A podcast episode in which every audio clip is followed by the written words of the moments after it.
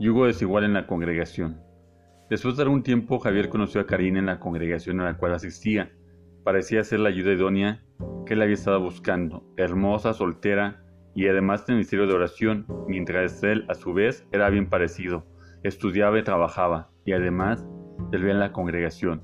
Emocionados decidieron salir y al poco tiempo de conocerse, anunciaron su noviazgo, y en la congregación a la cual asistían los dos, las chicas del grupo de jóvenes se entusiasmaron, menos una, Leslie, la cual preguntó, ¿ya oraron? ¿Cómo saben que es la pareja que Dios tiene para ustedes? Nadie se imaginaba que esa relación hermosa acabaría en una tragedia y en un final inesperado. Si eres joven o mujer que asiste a una congregación, te invito a seguir con este capítulo de Yugo desigual en la congregación. ¿Por qué no hay que seguir nuestro corazón? Porque el corazón es engañoso más que todas las cosas y perverso. Jeremías 17:9. Engañoso es el corazón.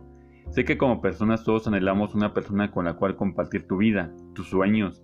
Y muchas veces mientras estás leyendo esta serie te estás preguntando, ¿cuándo llegará esa persona? ¿Será que me voy a quedar a forrar Biblias en la congregación?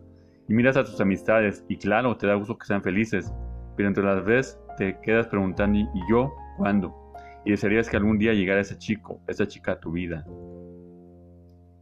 Sobre toda cosa guardada, guarda tu corazón, porque él mana la vida. Proverbios 4:23. Guarda tu corazón, y eso te lleva a que te precipites y te dejas llevar por las emociones, porque tal vez es muy guapo, guapa, y tú te emocionas y, y sales con ese chico o chica para presumir y decirle a tus amigas, mira, ya tengo novio, ya tengo novia, ya no voy a quedar a forrar Biblias, y eso muchas ocasiones ciega nuestro entendimiento y no nos lleva a orar para ver si es la persona correcta para nosotros, o si lo fuera, también pedirle a Dios que nos confirme si es el momento correcto para salir. Proverbios 4:23 Sobre toda causa guardada, guarda tu corazón, porque de él mana la vida. Él quiere lo mejor, él quiere lo mejor para tu vida, y el hecho de que no te lo dé ahorita, no diga que no te ame, sino que simplemente no es tu tiempo. Me encanta la historia de un niño de 5 años que le pide a su papá, un coche como el que traen los adultos, y si tú fueras el papá, ¿qué le dirías? Hijo mío, te quiero mucho, pero no es el momento de dártelo, porque si te lo doy destruirías tu vida. En Jeremías 29:11 comenta, porque yo son los pensamientos que tengo acerca de vosotros, pensamientos de bien y no de mal. Así que te invito a confiar en quien sabe lo que es mejor para ti.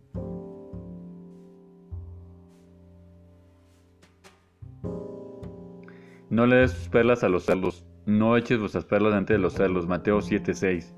¿Cuántas veces cometemos el error de por querer ya salir con alguien y que no te digan que ya te quedaste? Tenemos por salir con una persona que no nos valora y no le da importancia a esos detalles que tú tienes con él. Y en ese esfuerzo que tú realizas por dedicarle tiempo y ella no lo toma en cuenta. Pero más aún que gradualmente te va alejando de la congregación y que sutilmente te va alejando de ella, de tus amistades. Ay, otra vez la congregación. Ay, otra vez con tus prédicas. Sé que tal vez el día de hoy anheles una persona y te preguntes, ahora, uy, ahora menos lo voy a conocer, pero recuerda que es mejor esperar a la correcta que vivir infelices toda la vida. Así que no lo des lo mejor de ti a quien no te valora. Juan 3:16 ¿Te acuerdas de la chica que me gusta? Sí, por fin me dio una cita. ¿En serio? ¿A dónde van a ir? A ningún lado, me dio Juan 3:16.